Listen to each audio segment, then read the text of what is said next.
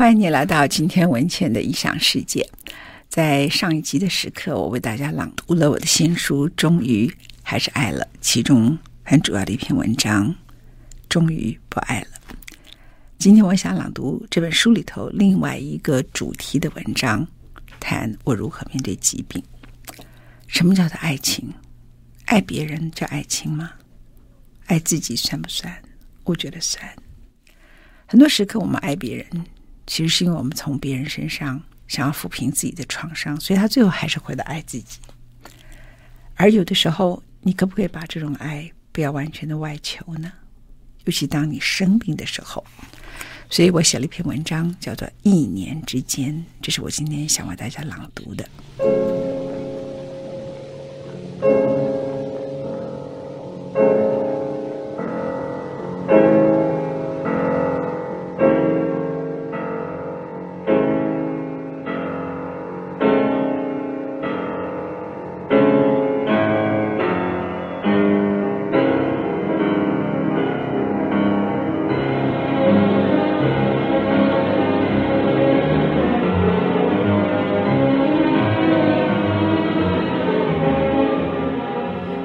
为大家选的这个音乐呢，是 Rachmaninoff Piano Concerto Number Two 第二号钢琴协奏曲，而且弹奏者就是 Rachmaninoff 本人啊。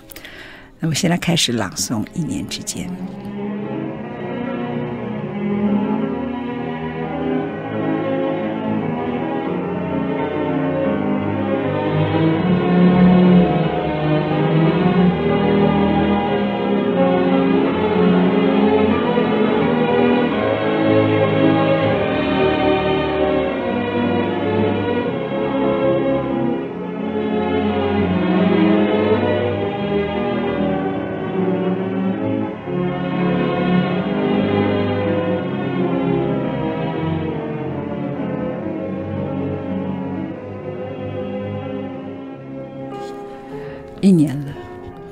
此时我已经没有办法走路超过十分钟，血压升高到一百八十九，心跳每分钟一百一十下。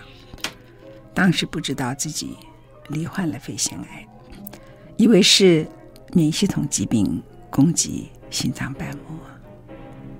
每次一呼一吸之间，勉强维持笑容，坚守工作，不让自己倒下。直到开刀，我的开刀过程很顺利，但康复之路很艰难。在荧幕前你们所看到的笑容背后，其实是我没完没了的各种疾病。一直到最近，我的血压才恢复正常，回到血压九十，心跳虽然尚未完全正常，但已经很接近稳定。记得去年耶诞节前后，我一天。要服用至少六种药物：血尿症、类固醇、带状疱疹、胃溃疡、止痛消炎药。我的免疫系统同步攻击肺、膀胱、肠壁，真谢谢他哦，如此万箭齐发。好几次深夜三点，胃绞痛、翻转、肠异常蠕动，我虽吃了安眠药，仍然痛得醒过来，赶紧坐起。全身因过度的疼痛而流满冷汗，我知道叫救护车也来不及，自己用最后力气躺在地上观察，疼痛慢慢减缓，血压升回来了。隔几天又来，胃胀气，上洗手间都是尿血，哪怕在家走几步路也要喘个不停，休息至少二到三小时。但我向来不是对命运投降的人。于是就异想天开，吃这么多药，干脆把它当清酒盛宴，买几个日本漆器，放不同的清酒杯、清酒壶，杯子里是不同的药物，壶是胃乳，差不多每隔一小时就得吃不同疾病的药，再喝 yogurt 保护胃，尽量让自己的疾病人生不是一团混乱，而是美美的仪式。只有那么一回，我吃错了药，吞下去才惊觉，哎呦，怎么办呢？那一秒钟，突然跑出一个念头：人这样要怎么活下去啊？可是，仅止那一刹那，我的乐观又秒回。直到二零二零年一月一个特别饭局，这一生照顾我最多的正是音乐院长魏征，在查完我没有颈动脉狭窄、没有脑瘤后，给了我一个惊喜，在北投大地温泉酒店唱歌。他的理由：你的核心毛病除了免疫系统疾病外，现在是肺活量不足，心脏因此跳太快，心律不整一起发作，因此治病的方法就是唱歌。从此我每周上声乐课，高音可以唱到接近 C。唱起 Once upon a time, music of the night，穿越长廊，把我家小狗丘吉尔吓到躲进床下。我妈疯了，变成大喇叭。从此我每周游泳至少两次，跳古典华尔兹，全身流汗，能量治疗一周大概两回，并且还宣称自己叫美少女。本来一生不运动的我，在各种不同朋友的鼓励及帮助下，病中把日子活得。居然淋漓尽致。是的，我尚未完全康复，但插几盆美丽的花，高歌练习声乐，重新弹奏巴赫，每天做发声练习。拥有泰喘的时候，再高歌一段，又有教练一边发笑一边撑起。病中我细读生活，我虽然失去了昔日的健康，但这不代表我已经失去了一切。事实上，美好的生活并没有离开，它只是换了新的方式呈现于我的日子里。太累的时候，我会告诉《世界周报》的同仁，请同事多分担一些工作。一年了，除了开刀那两周，我没有请假一次，但偷喝了很多我的最爱可口可乐，才有力气主持完节目。生病比较疲倦的时候，反而多读了一些书。和诗集，也回到二十年前的老习惯，与一些年轻朋友共赏他们的字画、油画。在他们美好的作品中，我看到生命的脆弱、挣扎、破碎；然后在他们的创作的一幅又一幅作品中，读到背后本来隐藏的痛苦及柔情，互相交织，最终成为令人惊叹的美。于是，疾病中我遇见了世间更多的友情与美好。病了整整一年，回想起来才觉得应该有一点苦才对。我怎么回事？但当时的我反而似乎更有意志力，一直想尽各种方式以欢乐冲淡苦痛。这一年，我用了两次急救针，在病发快要不能呼吸时，针扎入我的大腿，然后才打电话叫救护车送医急救。很接近死亡，笑眯眯回家。这一年，我放下执念，去了麻省理工学院，去了美国的缅因州，人生第一次看到粉红色的晚霞，梦中繁华不是梦。如今我还有使命，不仅坚守岗位，还去了池上谷仓艺术馆，从事我三十年前最喜爱的工作。明年策展一个送爱心到叙利亚。七八三四的行动艺术，一年了，问自己苦吗？不能说完全不苦，但走到今天，我还可以飞到台东，为我一直关怀的叙利亚孩童发愿策展，这真值得敬我自己一杯酒了。深夜想为自己拍拍手，待会儿再去服药，把药当一生的朋友。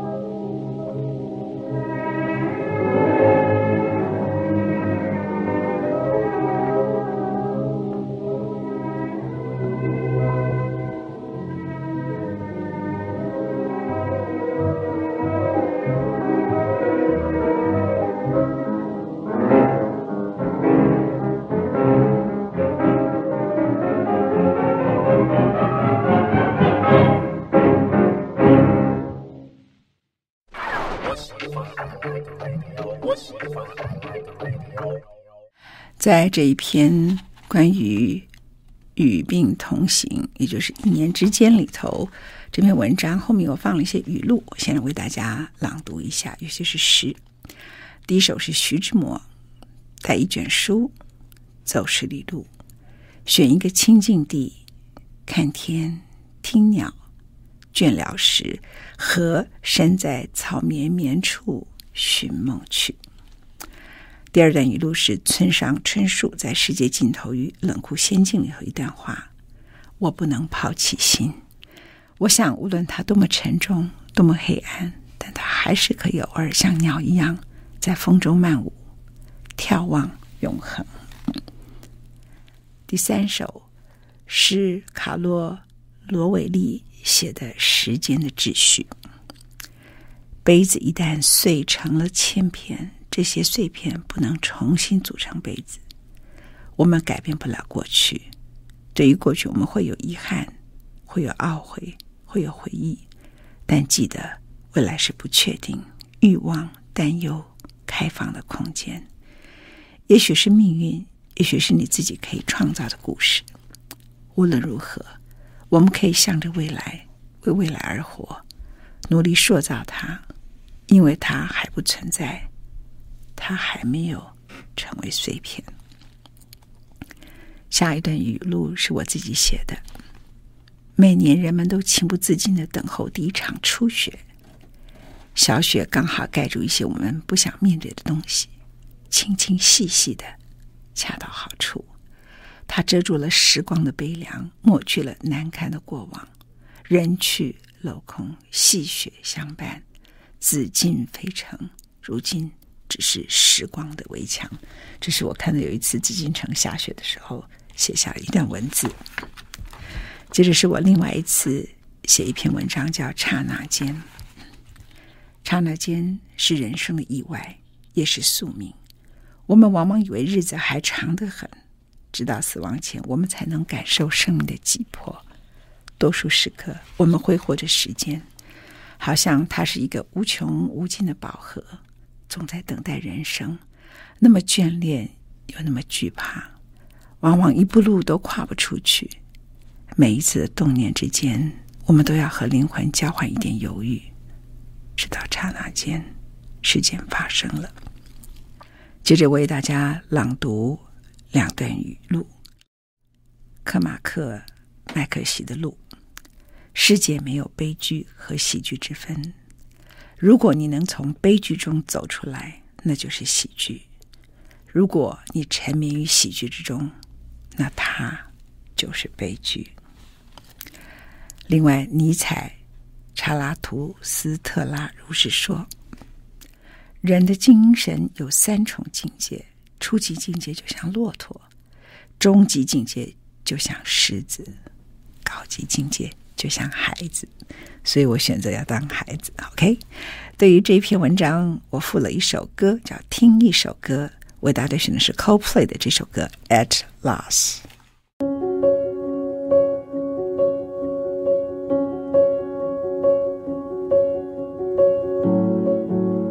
Some saw the sun,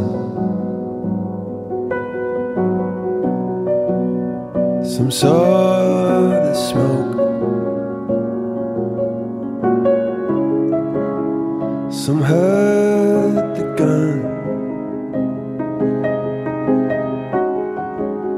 Some bent the bow. Sometimes the wire was tense for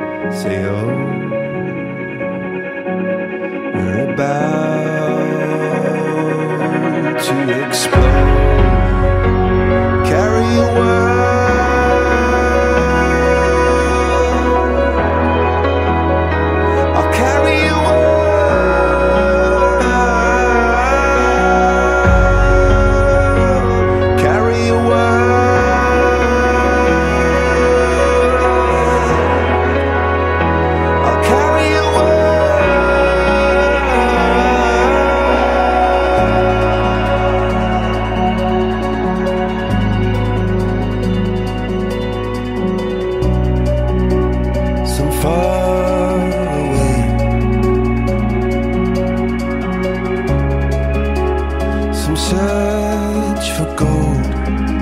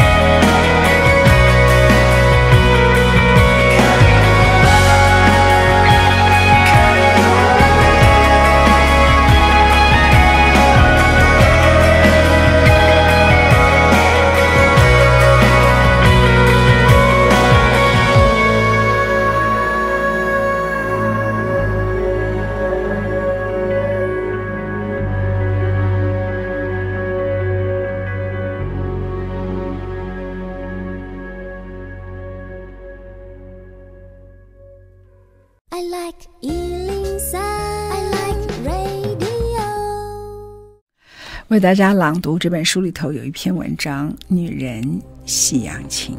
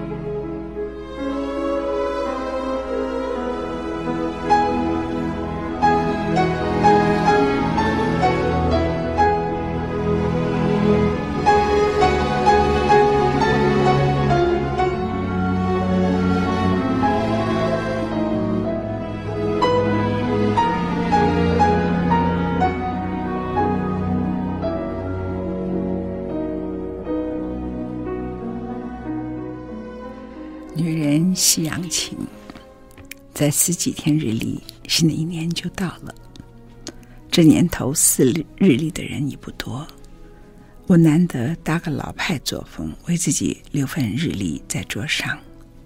我怕一整年的行事阅历全列印一张纸上，好像人生一年就只值如此薄薄的一张烂纸。女子活到我这把年纪，到底是五十五、六十还是六十二岁，其实已经毫无差别。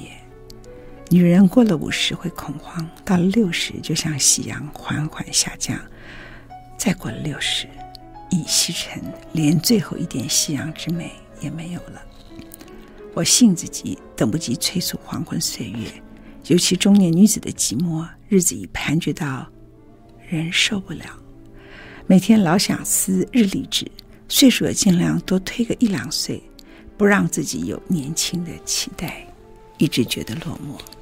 这是中年女子的爱情之苦，有梦是苦，没梦也是苦。我到这年已经是无梦的境界。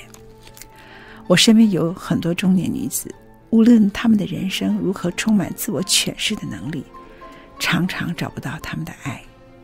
爱这个字，年轻女子渴望追寻。中年女子想爱，往往说不出口，只能在永恒的匮乏与爱情的失落感中，雕雕续续，欲说还休。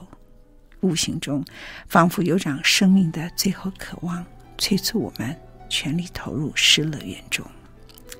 中年女子多半觉得繁华如梦，往事如烟。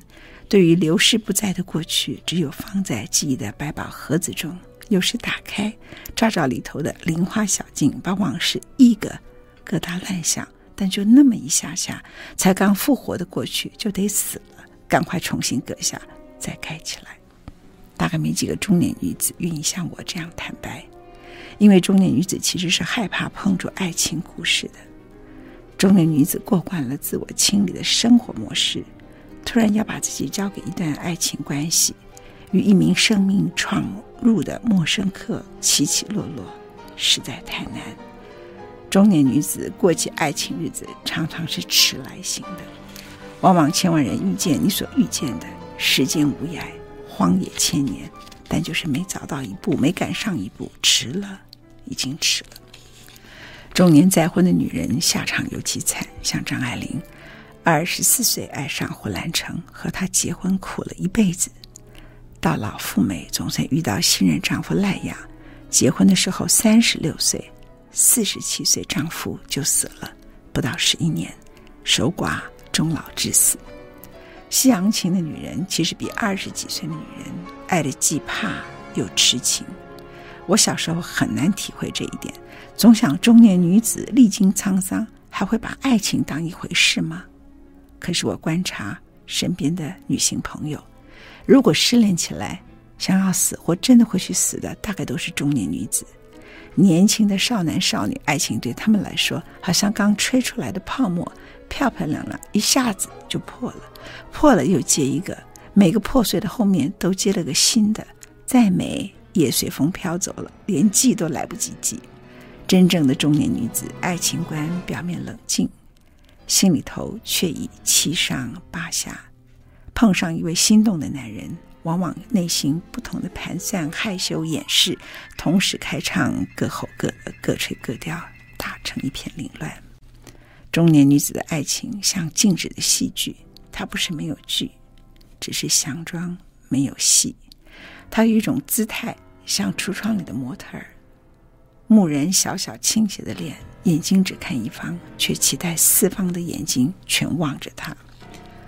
女人到了中年时期，往往比年轻女子更渴望寻找一种深刻爱情，像失乐园里的女子，一个有丈夫的妻子。